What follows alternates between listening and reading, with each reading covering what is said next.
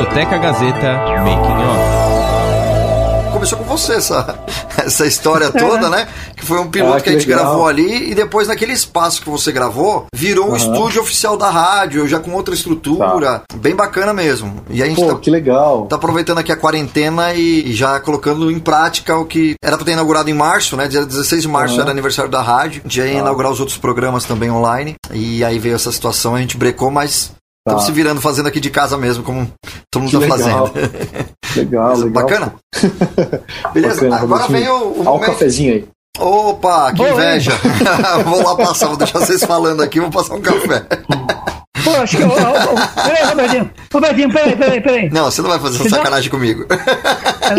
vai lá. Só um segundinho só, minha mulher tá aqui. Tá bom já entrei porque eu quis ir lá. Sabe o que acontece? É o que acontece é o seguinte, eu já tô numa idade. Olha, bicho, isso aqui não saiu. Ó, vamos de novo, essa partezinha aqui. Gente... Mas sim, eu juro por Deus, eu não, eu não tô nem sabendo mais aqui. A história da música nacional e internacional. Sounds like you have sort of a crush on Paul McCartney. Yes, that's... Discoteca Gazeta. Muito bem, começando mais um Discoteca Gazeta pela sua Rádio Gazeta Online. Para você que está participando com a gente através do nosso site radiogazetaonline.com.br e essa primeira parte do Discoteca Gazeta também vira live, né, no canal do YouTube da Rádio Gazeta Online. Então você no YouTube só procurar, quem estiver ouvindo o áudio, quer ver essa entrevista, assistir, né, no canal do YouTube, é só acessar youtube.com/barra Rádio Gazeta On, tá certo? E acompanhar também as outras lives que estão acontecendo durante toda a semana, todo dia tem live aqui no canal do YouTube e também no Instagram da Rádio Gazeta Online. Beleza, pessoal? Márcio, muito bem. Como que tá aí a semana? Tudo jóia, Márcio? Ah, tá tudo jóia, muito bacana. Trabalho fluindo, essa home office, né? Muito bacana. Nós estamos cada vez mais, né? Projetando Discoteca Gazeta pela Rádio Gazeta Online, né, Robertinho? Exatamente. E hoje um programa muito especial, né? com nosso amigo Bento Araújo, que vai falar um pouco sobre o seu livro, que está aqui. Tudo bem, Bento? Tudo jóia? Tudo beleza, Robertinho. Um grande prazer estar aqui com vocês novamente. Márcio. Pô, pena que estamos distantes e não tem aquele cafezinho que a gente costuma tomar, né? Isso, no, no estúdio, não entregaram aí? Dessa vez não entregaram aí, que normalmente a gente tá mandando entregar. É, tem que mandar entregar, viu? Via WhatsApp, né? Exatamente. Ah, muito, muito legal. Vamos nesse primeiro bloco, né? E a, gente já tem conhecimento de causa em relação a, aos livros que o Bento Araújo já publicou. O Bento é um grande jornalista, pesquisador da área fonográfica que está cada vez mais se projetando aí em termos de, de, de, São Paulo e todo o Brasil, né? Fazendo várias viagens, aí divulgando cada vez mais o, o teu livro. E temos novidades aí, né? Mas primeiramente gostaríamos de saber o seguinte, como é que anda as palestras em relação aos seus livros, né? o, o, o Lindo Sonho Delirante, volume 1 e volume 2, Bento. Como é que estão tá uhum. os seus livros, né?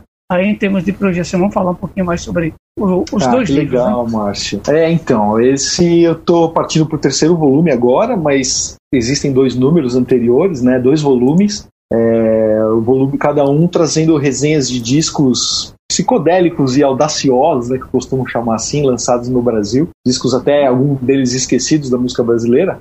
E é legal porque, além desse formato de ter as resenhas do livro, eu acabei criando um evento onde eu apresento uma palestra contando da minha pesquisa, né, desse meu garimpo, dessa coisa do resgate desses discos raros brasileiros, né.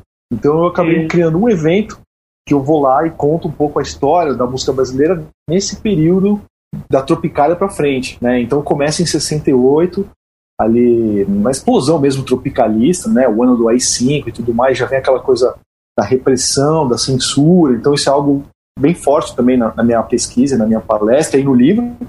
E aí eu vou indo, vou para os anos 70 adentro, anos 80, né? Os dois primeiros livros vão de 68 a 75. Então é bacana, acaba sendo um evento que junta um pouco de bate-papo sobre música, de histórias curiosas, de resgate e também de ilustrar né, esse bate-papo com, as, com as músicas dos discos que estão nos livros. Né. E, o Bento Araújo, como é que está vendo a, a repercussão né, do, do Lindo Sonho Delirante, volume 1 e 2, de público e de crítica, né? Queria saber do público e de crítica como é que estão recebendo o teu livro. Ainda, né? Ainda continua aí nas plataformas, é. aí o pessoal adquirindo, né? É é? Exato, né? O primeiro volume saiu em 2016, o segundo saiu em 2018, mas até agora eu tô sentindo a reverberação desses lançamentos, assim, né? Principalmente, mas porque os livros são bilíngues, né? Eles, são, eles foram publicados em inglês também, né? No mesmo livro, na mesma edição, tem os textos em português e os textos em inglês também. Então, é muito legal. Às vezes vem mensagens de gente do outro lado do mundo que, cara, que pegou o livro, comprou o livro pela internet, recebeu. Então é bem surpreendente, assim, tem sempre surpresas nesse sentido, né? As pessoas curtindo o livro, redescobrindo, e as resenhas têm sido ótimas também, né? Eu acabei enviando para vários sites, várias revistas de música do mundo todo, assim, e foi muito bacana que aquele site Vinyl Factory, né, um site inglês, ele elegeu como um dos melhores livros do ano, o volume 1, né? Do ano de 2017, no caso, né? Oh, parabéns! Então parabéns, fiquei muito parabéns. feliz, cara.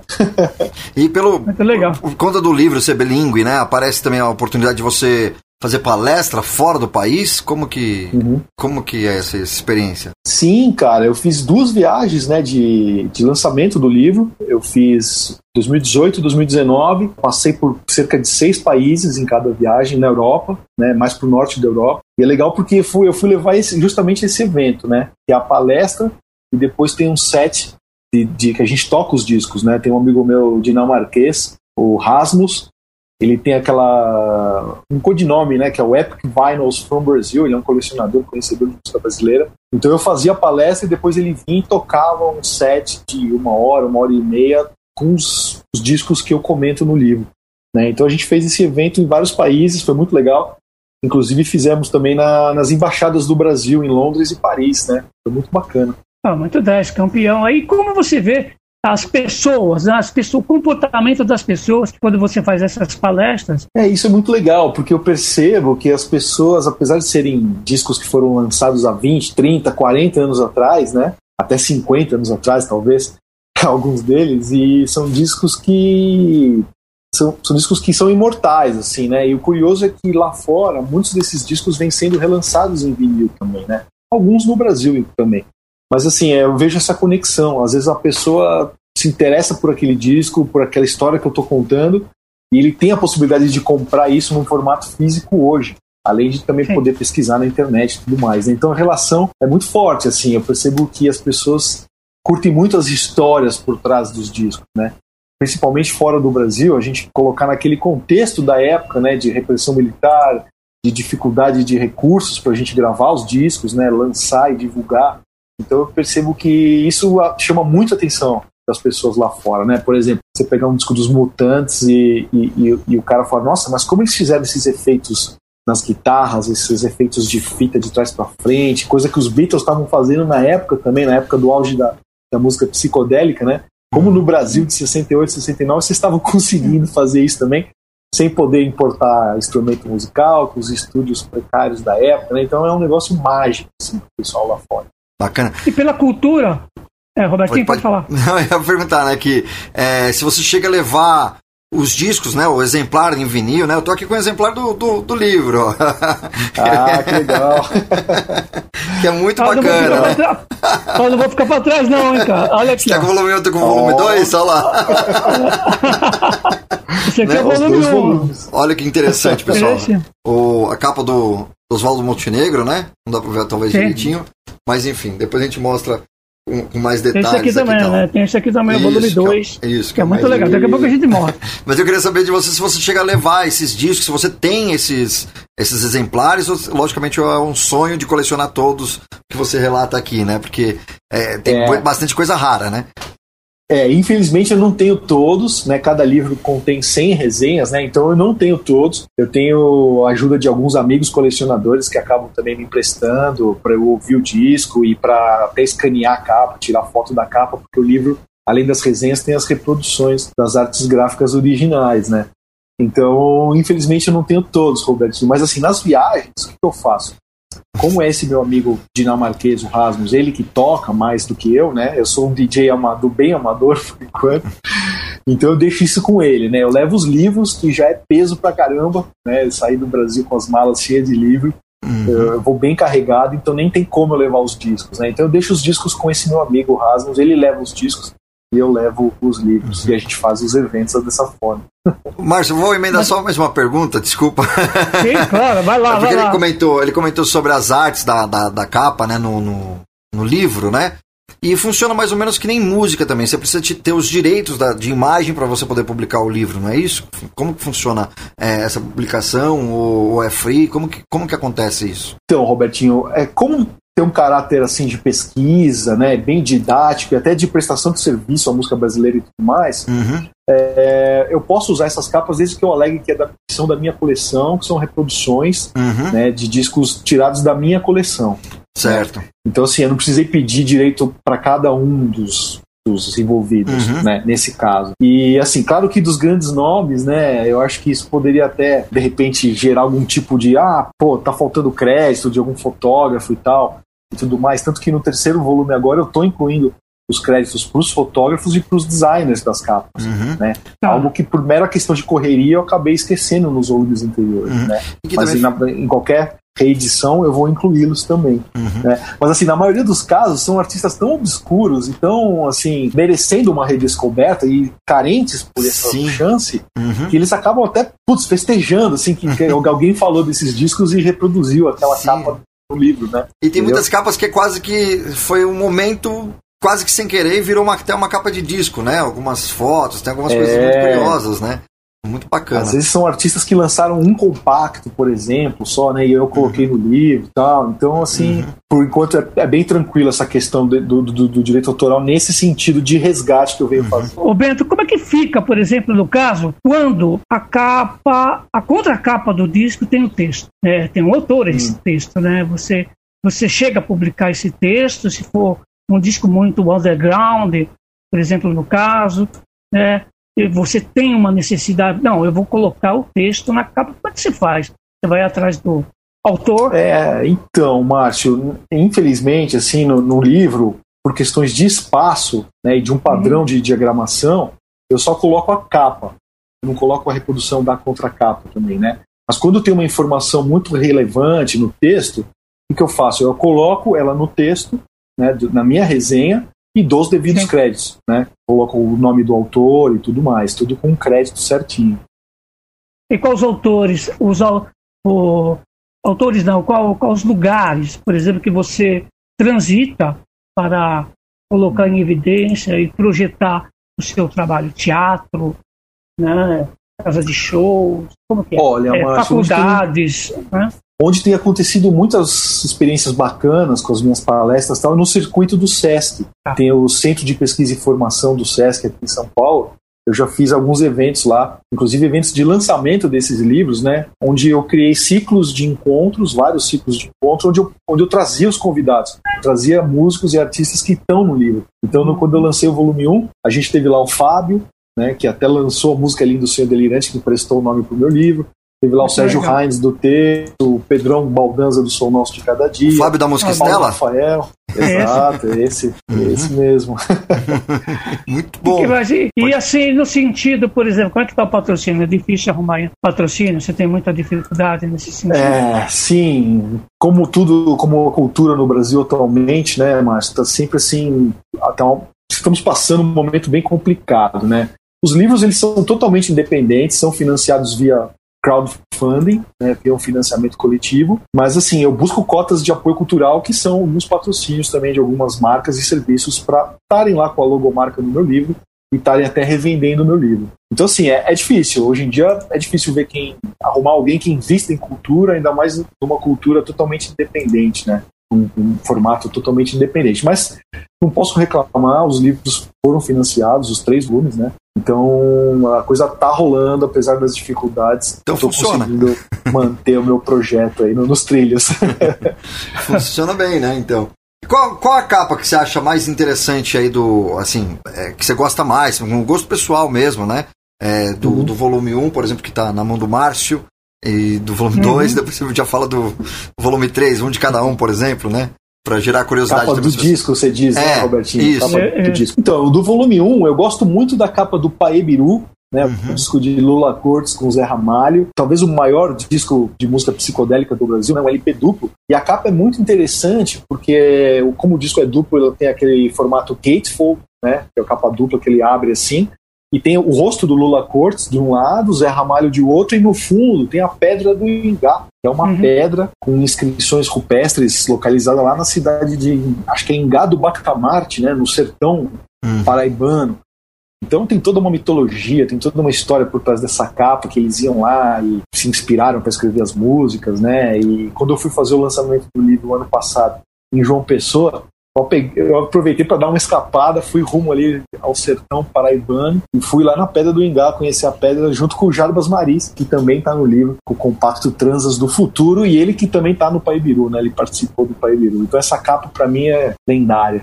Olha, aliás, esse disco é lendário, né? É. é muito lendário pelo fato de ser raro.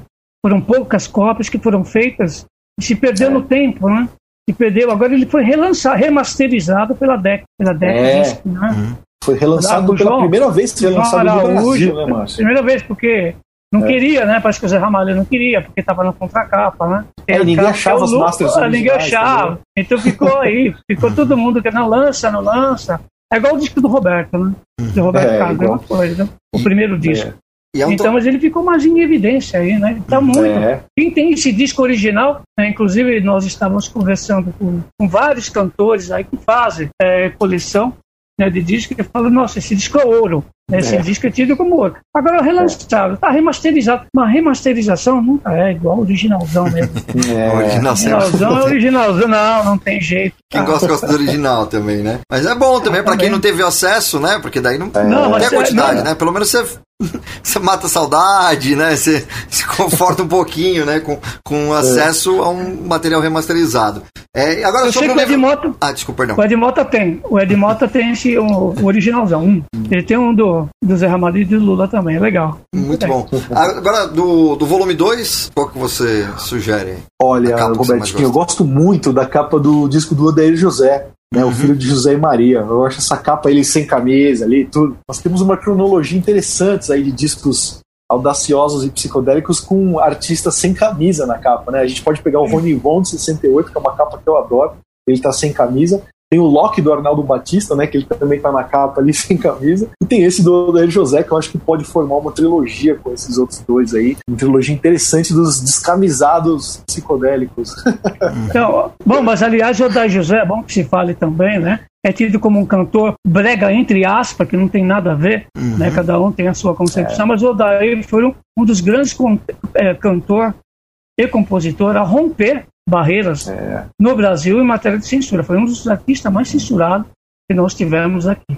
Né, produzido, é. né, inclusive pelo Raulzito, né, Raul Seixas também, em termos de prestígio, ganhou uma notória carreira artística, com certeza, tanto é que está aí até em evidência. Chega até é, apelidado né, de Bob Dylan brasileiro, né? Uhum. O nosso querido da José, e tem uma história assim vasta, né? Em é. matéria assim de fonografia. Muito legal. É, Beleza. É um disco muito legal. Ficou pendente mais um, mais um disco, mas eu vou deixar essa curiosidade para você completar no nosso bloco no programa da rádio, tá certo? Daqui a pouco a gente volta com muito mais para você. A trajetória dos maiores cantores e intérpretes. Você está ouvindo Discoteca Gazeta. A história da música nacional e internacional. Discoteca Gazeta. A trajetória dos maiores cantores e intérpretes. Contada aqui.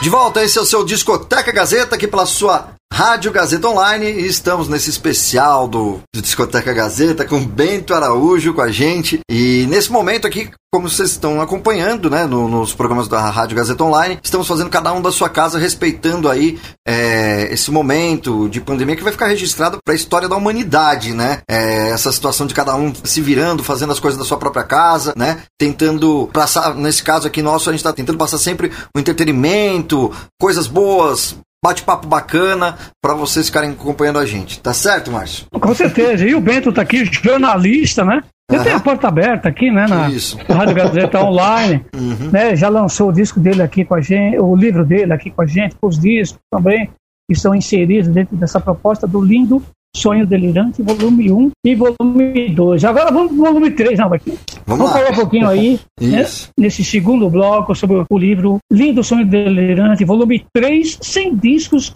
corajosos do Brasil. que é de 1986 a 2000. E traz uma nova proposta, né, Ben? Que disco corajoso é esse que você está falando, um livro, né?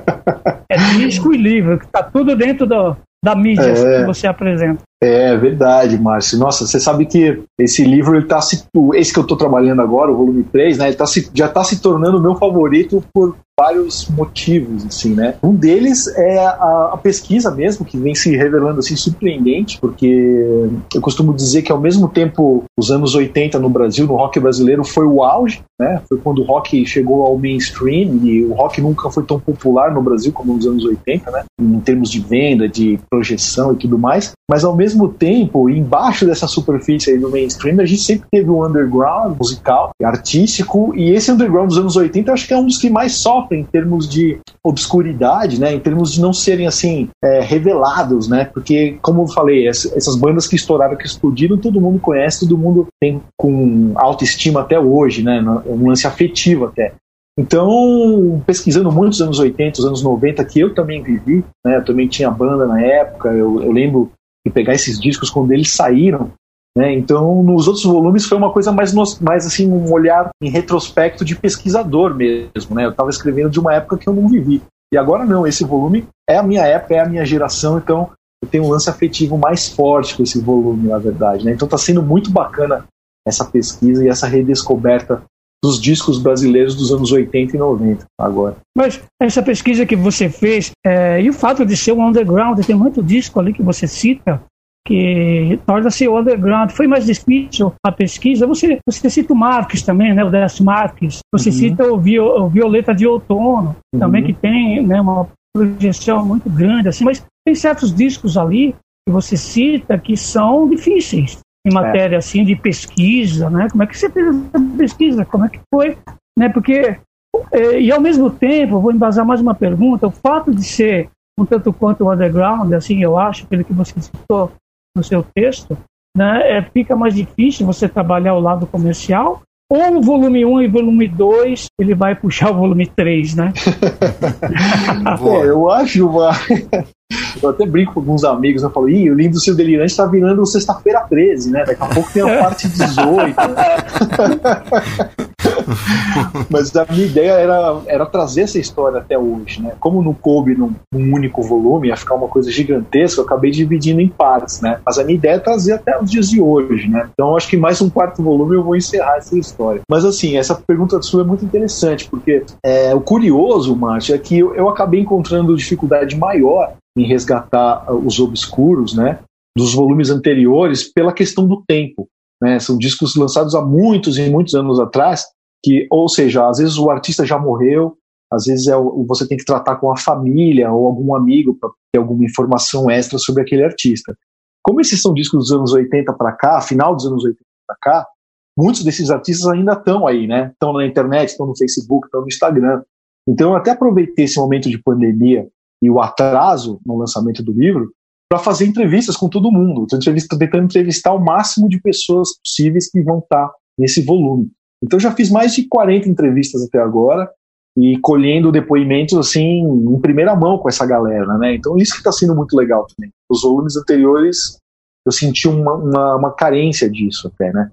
Então está sendo até, claro, é um volume de trabalho maior, mas até você conseguir a informação com a pessoa que escreveu aquela história é um lance muito gratificante, muito legal também. Né? Pô, vai ser interessante. Já te passo a bola, Robertinho. Essa é uma colocação. Não, aproveita aí. Você está indo, você está indo, por exemplo, você está indo é, do vinil até o CD, você vai. É, agora eu quero, exato. Agora, agora, eu quero ver como você chegar nos streams. onde, é que você vai buscar, a, a, as informações? Porque tá difícil, tá? É verdade. É, Já é uma boa pergunta, até, Márcio, emendando nisso, né? Como, como, que seria, né? talvez um, essa pesquisa do stream. Lógico que tem os grandes cantores têm é, as informações melhores do álbum, mas mesmo assim não é a mesma coisa de uma pesquisa do vinil. Né? Eu acho, porque uhum. às vezes na, na, própria internet mesmo, e até no próprio site do cantor, no, eu estou aqui falando como, como leigo, assim, como pesquisador, assim, navegador da internet, né? Não um especialista como você. Mas é, algumas informações do próprio site do artista, ou de repente outras redes sociais do artista, tem informações truncadas, né? Às vezes, É. tipo, de um, de um período de gravação, porque às vezes ele pode colocar que a gravação foi naquela data, mas o lançamento foi no outro, e aí, e aí como que você começa? Tem que É. ligar pro artista, né? E aí? É, é verdade, é É verdade. verdade. Robertinho. Boa. Não, e, às, e às vezes eu fico numa situação super constrangedora, assim, porque às vezes eu tenho um disco com a ficha técnica lá que diz a data e o mês que, o- que aquele LP foi gravado, ou CD, e o artista, sabe, tava doidão, não lembra, e acha que lançou aquilo numa outra época. Eu fico até numa situação, em alguns casos, meio assim, né, constrangedoras, assim, com o Uhum. próprio artista, às vezes, né. Mas é muito interessante essa pergunta que você fez também, Robertinho, porque é, tem um lance do CD, do streaming, esse é o primeiro volume que eu tô entrando na era do CD, né. Então, Uhum, assim, a gente isso. começa ali no final, começo dos anos 90, tem alguns discos aqui que eu tô falando nesse volume que eles não saíram em LP. Às vezes só saíram no digital. E o que é muito interessante é que com essa volta do vinil, né, com esse culto que a gente teve de uns 5, 10 anos para cá ao vinil novamente, o maldito da vez agora é o CD, né? Então, assim, é CDs verdade. que são é um fenômeno curiosíssimo, assim, né? Então Uhum. tem discos que eu tô falando aqui que são raros em CD. Se você achar no Mercado Livre, no eBay, na Amazon, Uhum. eles estão cobrando uma grana alta por esses discos, mas eles também são, são cultuados pelo público do CD, que ainda existe, que é um nicho, mas ainda existe, e vão estar no livro também, né? Carecendo de um relançamento em vinil, inclusive, né? Que não houve na época. Então é uma coisa muito interessante. Mas assim, em termos de critério, eu, eu criei um critério assim para não, não perder a cabeça, né? Que assim, Uhum. só entra no livro que foi lançado em formato físico, seja ele em CD ou vinil. Aí para entrar no livro ele tem que ter sido lançado naquele período em algum formato desse, né? Uhum. Porque se eu for entrar já no streaming, aí é loucura total, Uhum. né? É um outro livro só do que existe em streaming somente, né? Vou, vou lançar uma, vou lançar uma, emendar uma, uma curiosidade aqui também, uma pergunta também, né? Já pensou em fazer aqueles, é, sobre aqueles videolaser, né? Que saiu, foi muito raro também. Meu, Mas tem coisa boa, tem coisa boa, né? Mas enfim, é, foi, foi uma mídia rara, né? É, É, o videolaser só ficou seis meses no mercado. Aham. Então não houve mercado assim, porque era muito caro fazer aquilo, né? caro, Eles lançaram exatamente. primeiramente em, em discos clássicos, lançaram, né? Uhum. O som é espetacular, né? é. Os especialistas ah, o- dizem que é o melhor formato, né? Uhum. É o melhor formato, exato. Uhum. Só que o custo-benefício é muito caro. É. Né? É muito caro. Então, eu acho que por isso que ficou seis meses, oito né? meses aí. Manutenção é muito caro, Uhum. né? Para isso aí. E agora, Bento Araújo, me diga uma coisa em relação né, ao Lindo Sonho Delirante, volume 3. Quem são os pioneiros e pioneiras né, desse, desse livro que você vai lançar? Olha, ele começa em 86, né? Então é um período interessante ali de, de, de abertura, né? Já após ma- 21 anos de ditadura militar, tal, aquela o Brasil entrando no circuito internacional de, de- do show business com o Rock in Rio, né? Que aconteceu em 85. Então é esse período de explosão mesmo da juventude do rock brasileiro, né? Então a gente começa com um um selo que eu acho emblemático desse período, principalmente em São Paulo, é o selo Baratos Afins, né, do Luiz Calanca. Uhum. Então no livro vai ter as Mercenárias, vai ter o Akira S e as Garotas que Erraram, é, vai ter a Patife Band também, que é outra bandaça, né, do Paulo Barnabé, irmão do Arrigo. O Paulinho trabalhou com a gente também. O Paulinho trabalhou Ó. na Rádio Gazeta, que tinha o Que programa legal. do Arrigo Barnabé. do Olha Arrigo, só. e no final ficou o, o Paulinho, o Paulinho apresentava aqueles rocks italianos, né, no Olha. programa dele. É, muito bacana, né, tinha bastante público. Aí o Paulinho Barnabé, irmão do Arrigo Barnabé, né, do qual ele fez parte ali da, da Rádio Gazeta, né, um programa muito bacana de rock and roll. E o rock and roll do mundo inteiro, né? Muito Ah, bacana é rock italiano, rock, o rock inglês também, rock brasileiro, rock de tudo quanto é canto do mundo. Muito 10. O- Márcio, o- A gente precisa tocar música, né? O bate-papo tá É bom bacana, mas a gente é, tem que acrescentar com as músicas aqui. E qual é a música que a gente su- sugere aí, como pra gente abrir bloco musical do Discoteca Gazeta de hoje? Fala um pouquinho aí, ô, Bento, é, relacionado à música Eu Sou o Rio, né, de 1988. Né? Isso, é o único disco lançado pelo Black Future, né? É uma, na verdade é um duo carioca, né, do Tantão, o nome deles é o Tantão e o Satanésio. São caras que eu gosto muito, eles representam muito essa faceta do pós-punk brasileiro. né, essa vertente pós-punk, e esse disco é um marco do pós-punk nacional, né? Então eles têm toda essa linguagem de exaltar o Rio de Janeiro, pegar aquele Rio de Janeiro do cartão postal que a gente conhece, escancarar isso e mostrar o, o verdadeiro Rio desse período, né? O Rio de Janeiro da violência e tudo mais. Então é um disco incrível desse, desse, desse período, assim, né, do pós-punk brasileiro. E a música é a faixa Eu Sou o Rio, que eu escolhi aqui pra gente ouvir, a faixa título. Vamos lá, ouvir aqui no Discoteca Gazeta, daqui a pouco a gente volta com muito mais para você. Discoteca Gazeta. Eu sou o Rio, sou Zé do Queijo,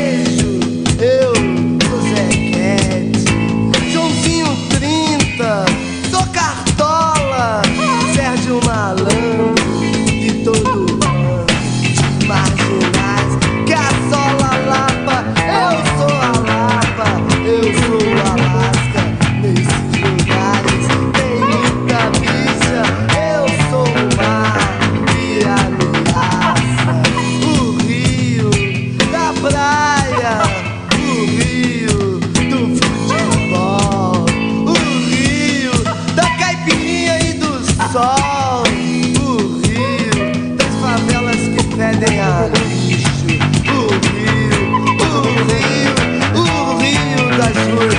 ruas engarrafadas, o rio de muitas e muitas desgraças, o rio do Madame Satã, apoteose,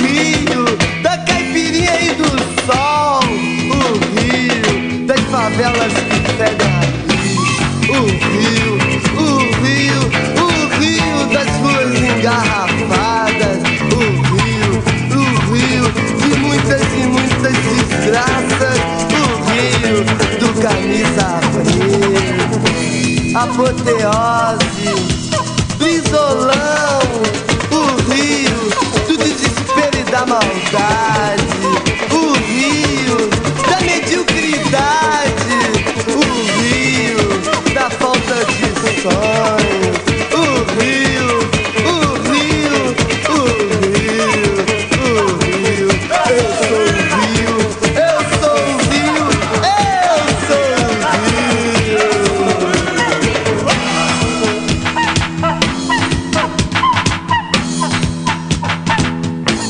estamos de volta aqui no Discoteca Gazeta, pela sua Rádio Gazeta Online, e você vai conferindo aí a nossa programação, tanto no YouTube, no Instagram, vai procurando pelas redes sociais, no Facebook também, a, Rádio Gazeta Online, nesse período de quarentena, também movimentando as redes sociais como sempre, e mais do que nunca também, com informações para você. E hoje, nesse bate-papo aqui no Discoteca Gazeta, estamos com Bento Araújo, tá falando, estamos ouvindo música, fazendo esse bate-papo bem legal, para você que está em casa também, puxar a cadeira e, e, sentar aqui no meio da conversa junto com a gente, né, Bento? Ô, Bento, É, a gente separou aqui também, é, acabamos de ouvir uma música, agora na sequência aqui, a música da TT Espíndola, né? O Quero Quero, de 1991. Vocês Uhum. querem falar um pouquinho mais sobre essa música e tal? Pode ser.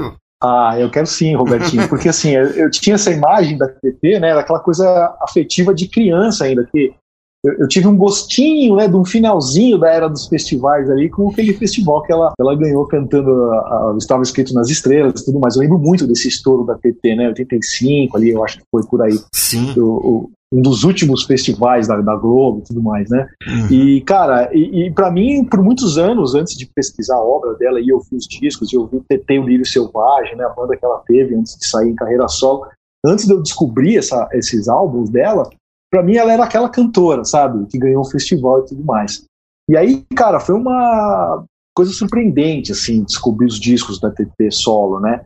E quando chegou no começo dos anos 90, ela também estava né, passando por essa reformulação na carreira, que o artista já não contava com o apoio das gravadoras, das grandes gravadoras, e precisava lançar o disco de forma independente. Né? Essa é uma faceta que eu mostro muito no meu livro também, né? desde lá do Antônio Adolfo e tudo mais, dos artistas que bancavam a sua, sua própria gravação, distribuição, prensagem e tudo mais. Uhum. Então esse disco é um disco independente da TT, o Ouvir. Uhum. Né? Desculpa, Roberto, você quer fazer Não, eu só ia complementar que, assim, às vezes a, o pessoal mais jovem, né, que pensa que a, a parte de independente, né, da- das, músicas independentes, veio agora, né, depois do digital, né, e já não, já, já acontecia as É, produções já independentes, né, já tinha os selos independentes, É. tá? Era essa o complemento que eu queria colocar aí na, na história do É verdade. bate-papo, né? Mas com, desde os anos 70, né? Essa coisa Uhum. da produção independente. E, cara, e esse disco eu acho ele mágico, assim, né? O Ouvir, da TT. Até entrevistei ela pra, contando a história desse disco. É um disco que nasceu de, uma, de um projeto que ela tinha de registrar cantos de pássaros, né? Da região amazônica e também do Pantanal, que, que ali é, é, ela é Mato Grosso, né? Então tem toda essa história dos pássaros, dos cantos do pássaros, dos pássaros com a voz dela, uma coisa também muito interessante de misturas de som orgânicos e acústicos com já sintetizadores, né, que também já estavam em alta. né? Então é um disco mágico assim para mim. Eu escolhi essa música Quero Quero. vamos ouvir então mais uma música aqui no programa Discoteca Gazeta. TT Espíndola, Quero Quero. Discoteca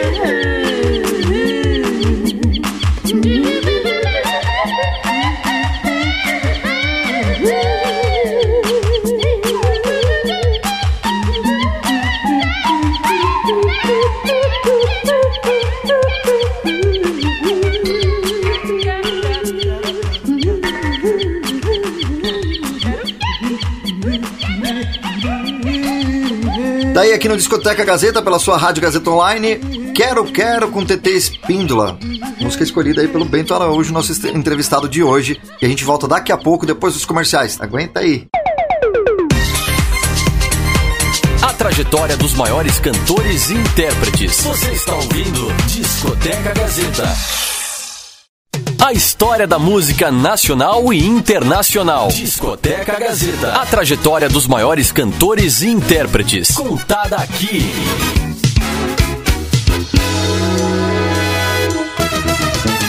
De volta aqui no Discoteca Gazeta, pela sua Rádio Gazeta Online. Bacana, né? Tá participando aí, você que tá participando através das nossas redes sociais, Facebook, YouTube, Instagram, Twitter. Aproveita aí, vai cadastrando todo mundo e baixa o aplicativo aí para você ouvir a rádio com um som bacana, né? Uma programação legal feita pelo Márcio de Paula, o responsável pela programação da rádio tá aqui, né? Aproveita, se gostou, se gostou ou não, tá, já aproveita já manda os comentários aí, né?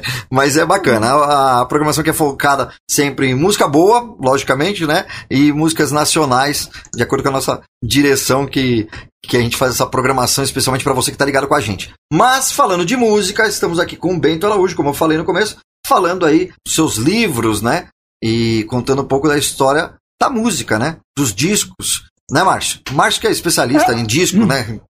que acessa lá. Quantos discos tem na discoteca, Márcio? Eu não consigo decorar. Nós temos número. 130 mil discos de vinil. né? Uhum. vinil. Em vinil, É. né?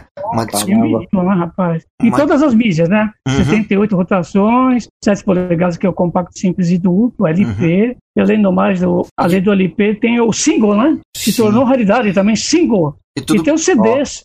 e CD tudo- cheio, e CD, uma das raridades que agora se tornou também é o single em CD, né? É verdade. Outra. Single em CD é outra raridade. Você não tem mais onde pesquisar. Uhum. Tudo, é perten- assim. tudo pertencente aí à Faculdade Casper Libro, né, Márcio? Isso, com certeza lá. O- a E abastece a gente lá na rádio, né? Com Exatamente. certeza. E dá todo o suporte né, relacionado à Rádio Gazeta online. Mas, assim, eu gostaria de saber desse terceiro volume, né? Do Lindo Sonho Delirante aí.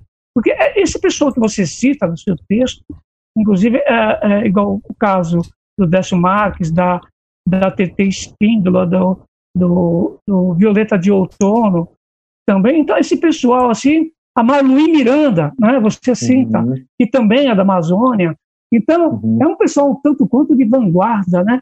É, é um tanto é um pessoal assim que eu vejo que fica também na estipe, na, assim, do mesmo naipe, assim, em termos de fonográfico do próprio Arrigo Barnabé, do próprio Patife, né? no caso que você cita também, do Paulinho aí, que, que lançou pela Warner, inclusive Uhum. o disco do Patife, que é muito bom o disco dele, é muito bacana. Então, esse pessoal que está aí, Agora, você fazendo essa comparação entre o, eh, o Lindo Sonho Delirante, um, dois, e esse terceiro que você está para lançar, qual a década né, que você vê que é mais ousada em, em matéria de buscar o seu espaço, né? tanto do ponto de É. vista fonográfico como Uhum. político, né? ou simultâneo? É, Márcio, é difícil essa pergunta, cara. Claro que em épocas de ditadura e repressão, né, a gente, pô, é o que eu falei, se você contextualizar, né, como é que aqueles discos foram lançados naquela época, né, com, com aquele teor de ousadia, de vanguarda, de vanguarda e tudo mais.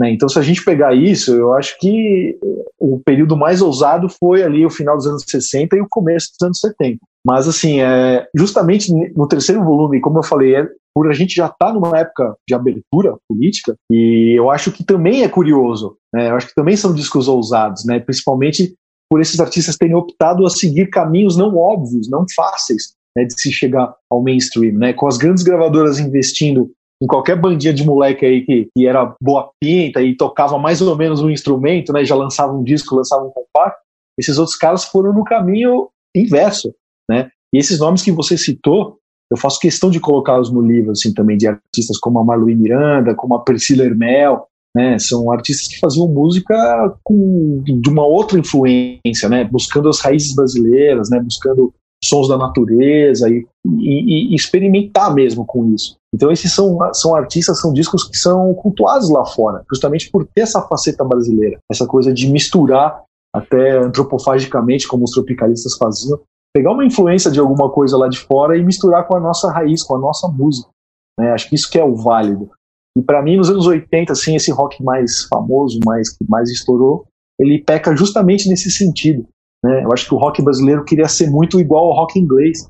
Né? Então, uma banda queria ser o Police, a outra queria ser os Smiths, a outra queria ser o Blonde, né, que é uma banda americana tal. Mas assim, o rock feito no eixo Estados Unidos e Inglaterra era o que estava em voga, né? De influência para essas bandas brasileiras. Então acho que falta esse elemento brasilidade, assim, né? Que foi retomado nos anos 90, né? Com bandas como Raimundos, Chico Science, Nação Zumbi. Eu gosto muito já desse rock dos anos 90, do Mangue Beat, pessoal do Recife, né? Trouxe essa, carga genética aí de maracatu, de coco, né, de ciranda, tudo misturando com rock pesado, né? Para mim foi um momento de epifania, assim, revelação mesmo, sabe? Caramba, isso é brasileiro, isso é rock e é legal. Mas você acha, por exemplo, que esse pessoal da década de 80, principalmente o rock, né? O rock Uhum. Aí, tipo Legião, então, o tipo, a outra parte que você cita nesse volume 13 do, do Violeta, eles deixaram um legado, comercialmente falando, vamos falar de Legião, Paralamas, esse Uhum. pessoal todo. Você acha que eles deixaram algum legado aí, como os anteriores, Uhum. ou que andaram na, na periferia da fonografia, né? Como é o caso Uhum. da, eh, dos meios de comunicação, como é o caso do Violeta, como é o caso do Delcio, Uhum. que gravou pela Copacabana, que tem um trabalho esplêndido, inclusive. Uhum.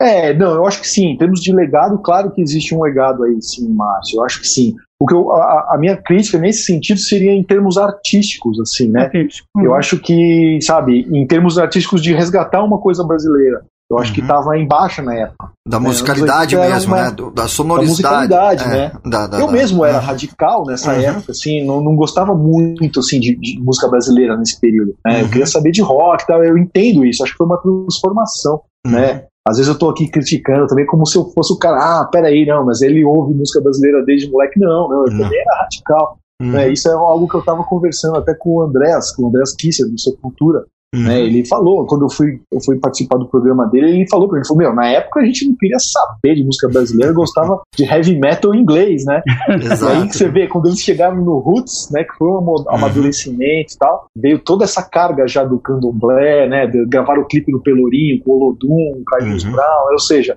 foi aí que a banda também estourou de uma, uma magnitude impressionante, Uhum. né, porque eles trouxeram elementos brasileiros no heavy metal, né, ficaram uma banda diferente, né, das demais Uhum. do mundo inteiro.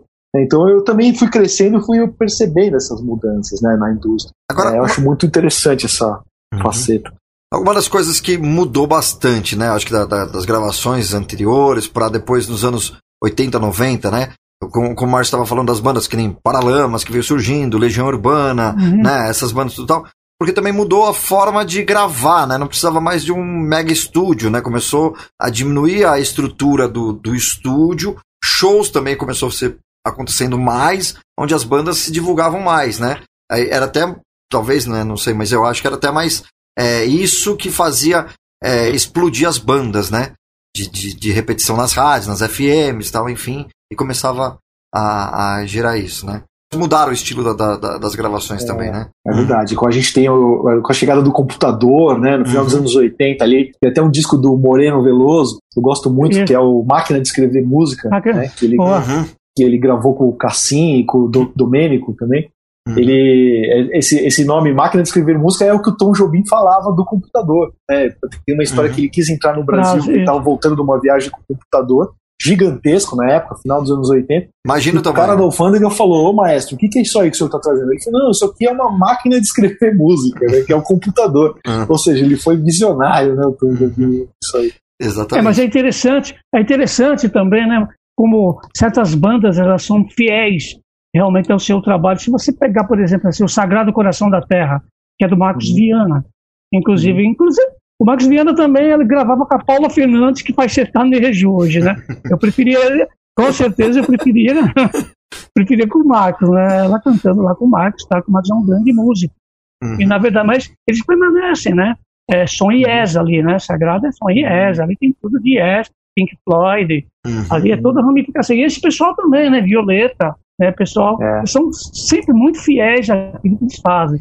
Eu acho É. muito bacana. Mas perguntando agora quando é que vai sair o livro. Isso. É, o, é, esperando esse o livro Sonho Delirante, Uhum. volume 3, quando é que está programado? Atrapalhou um pouco É, nessa pandemia aí. Seria agora em junho o lançamento original, mas em função da pandemia, dessa confusão que a gente está vivendo atualmente, o livro acabou, esse lançamento acabou sendo é, adiado. Eu ainda não tenho uma data, mas eu, com certeza, esse ano aqui o livro sai, eu acho que mais pro final do ano. Uhum. Porque é legal também eu ter esse tempo para terminar essas entrevistas, né? Eu acabei mergulhando um pouco nessa outra é, fase do trabalho de um livro, né? Que aca- acabou até demorando um pouco mais do que eu esperava. Então eu aproveitei esse tempo em casa aqui para me dedicar a isso, a essa pesquisa e as entrevistas, então o livro vai atrasar um pouco. Eu acho que novembro, assim, outubro, novembro é uma boa data para passar de, de lançamento do livro. E a, a, a prensagem do, do, do livro já tá, já tá tudo certo. Eu ainda estou escrevendo os textos ainda, Márcio. Uhum. Ainda não, Tá escrevendo. não foi para gráfica ainda não. Tá Ótimo. no meio ou tá no final? Não, já tô mais. Ansiedade, né? É, o copo já tá meio cheio. Já. Meio cheio. Boa. meio cheio. Ba- Bacana, bacana. Tá bom. E aí você, pre- Aham. você pretende disponibilizar depois para venda e tal, na- nas plataformas digitais, né? Com certeza, Robertinho. Com certeza, cara. O livro, é, assim que ele sair, né? é- é- seria até loucura lançar o livro nesse cenário agora, onde as livrarias estão fechadas, né, as lojas de disco. Eu não poderia nem fazer um evento de lançamento para receber as pessoas também. Seria muita loucura querer Uhum. lançar o livro agora, né? Uhum. Então, mas assim, mais pro final do ano, espero eu que ele vai estar disponível não Uhum. só em é, locais físicos, como também os, nos locais de âmbito virtual também, né? As lojas virtuais. Que é legal também ter esse acesso, né? Porque às vezes tem as pessoas de muito longe, né? É, que às vezes não tem É. é, o acesso a uma loja física, né? Em, em cidades Uhum. de gente que, que gosta de, de, de, de estudar, de ler sobre música, sobre vinil e tal, É. enfim. E aí ter acesso pelas plataformas digitais, né, Márcio? É. Ah, com certeza. E Uhum. áudio? Você pretende alguma Olha. coisa? Existe alguma probabilidade de você lançar o áudio? Tem podcast, né? É podcast, né? Você diz as músicas, você diz, Márcio? É isso. Então, cara, é, eu cheguei a pensar em lançar alguma coletânea, uma compilação, fazer uma curadoria, sabe, com algum selo, né? Isso seria algo que eu gostaria muito de fazer, né? Fazer a curadoria de uma coletânea, por exemplo, com músicas que só saíram em compactos, músicas raras desses discos que estão no livro, né? É, para mim, o que, o que, assim, em termos de trabalho, né, e de carga de, de trabalho e tal, eu precisaria de alguma parceria para cuidar do lance dos direitos autorais, de licenciar tudo isso com os artistas e tudo mais, né? É algo que, infelizmente, assim, ou eu faço o livro ou eu vou cuidar disso agora nesse momento. né? Uhum. Então eu não poderia me dedicar a isso agora. Mas, assim, se pintar uma parceria, eu estou super aberto. Já venho conversando isso com alguns amigos, né, aqui em São Paulo, de viabilizar uma coletânea com a marca aí, Lindo Sonho Delirante. Ia ser mais um sonho realizado, com certeza. Um sonho. Ah, legal, super bacana. 10 aí. Vamos de música? Dá tempo da gente tocar Vamos, música aqui música. ainda. É, talvez você colocaria essa música na coletânea, né? Júpiter Maçã, que tá aqui na, na programação co- comigo. Talvez você colocaria essa música também no seu repertório aí dos, dos discos. Ah, com certeza, Robertinho, né? O Júpiter Maçã, o Flávio Basso é um cara que, pô, é um, um dos baluartes aí da música psicodélica brasileira e cria essa conexão gaúcha, né? Do rock gaúcho e tudo mais. A gente pega desde a época do Liverpool, né? Do, depois do Bicho da Seda, Quintal, do, Quintal de Clorofila. Pô, o Rio Grande do Sul, grandes nomes assim da música psicodélica brasileira vieram de lá também, né? Então, o Júpiter, cara, dos anos 90, ele reinou absoluto, ali, anos 90, anos 2000. Foi um dos grandes nomes desse, desse novo boom da música psicodélica brasileira que a gente teve no final dos anos 2000, né? Ele foi um dos ícones aí, um dos pilares dessa, dessa cena psicodélica, né? Neopsicodélica. Tô procurando aqui o, o ano dessa música aqui, eu não tenho essa informação. Você tem essa informação? Mas. Então, o CD saiu em 96. Uhum. né? Originalmente ele saiu em 96 pelo selo Antídoto. Depois ele foi relançado e tudo mais. E mais recentemente agora ele finalmente saiu em vinil. Na época ele só tinha saído em CD. Mas o ano mesmo dele é 96. Bacana, então vamos ouvir então, aqui na Discoteca Gazeta, Júpiter Maçã. Curte aí. Discoteca Gazeta. Venha